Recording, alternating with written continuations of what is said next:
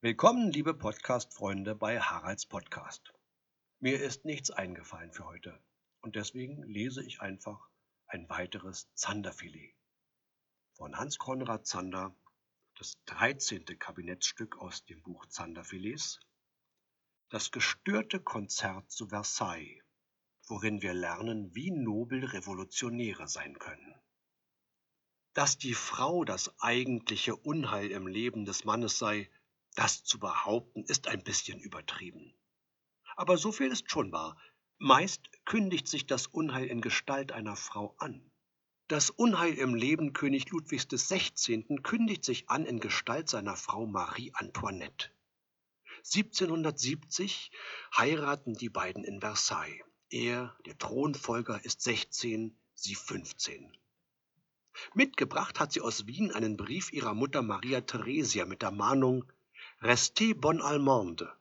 Bleib eine gute Deutsche. Typisch deutsch an Marie Antoinette ist auf jeden Fall eines. Sie liebt die schönen, die gepflegten, die klassischen Konzerte.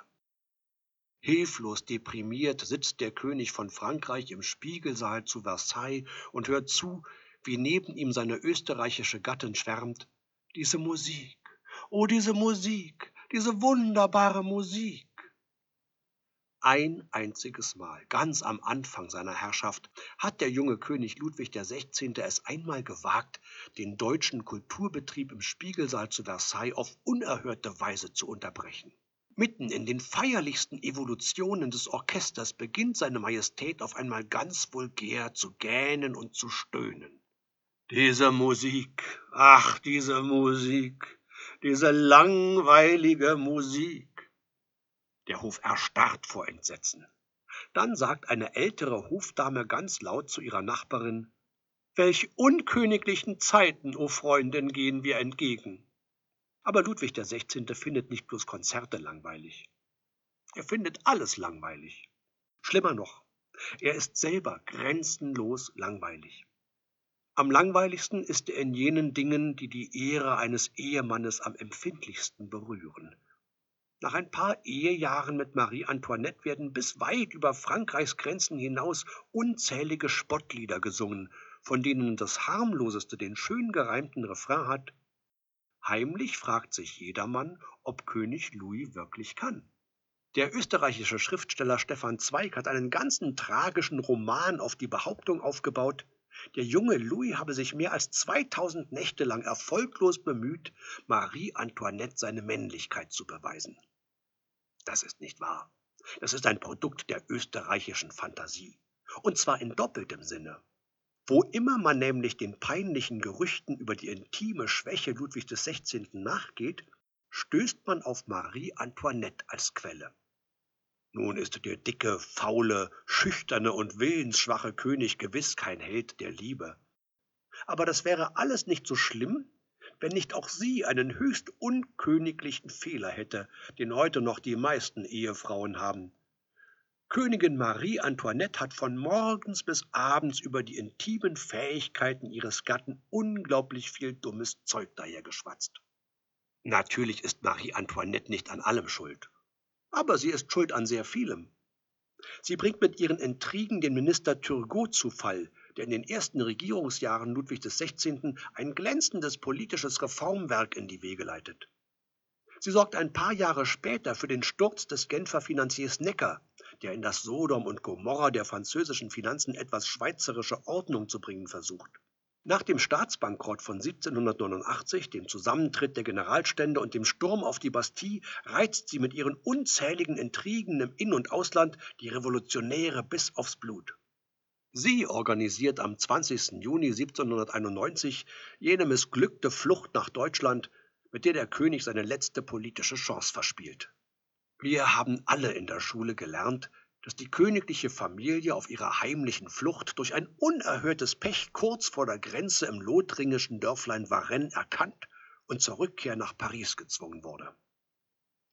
Das ist nicht wahr. Es ist kein unerhörtes Pech, es ist vielmehr ein unerhörtes Wunder, dass die königliche Familie überhaupt bis nach Lothringen kommt. Denn Marie Antoinette ist von der wahnsinnigen Idee besessen, dass die königlichen Majestäten von Frankreich, wenn sie schon heimlich fliehen, dann auf jeden Fall standesgemäß fliehen müssen. Vor allem dürfen sie nicht in einer kleinen, unauffälligen Kutsche fliehen, wie das der Bruder des Königs, der Duc de Provence, soeben erfolgreich getan hat. Das Fluchtgefährt muss ein königliches Fluchtgefährt sein.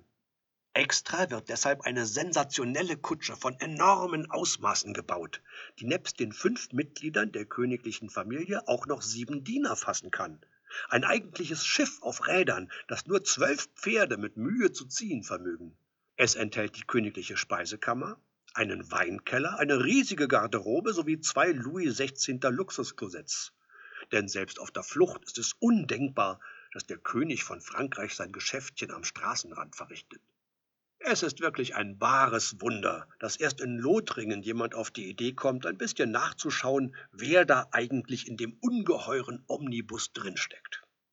Es wird behauptet, dass König Ludwig XVI. und seine Familie nach ihrer Verhaftung am 13. August 1792 im Gefängnis grausam verspottet und gequält wurden, dass sie hungernd und frierend darben mussten.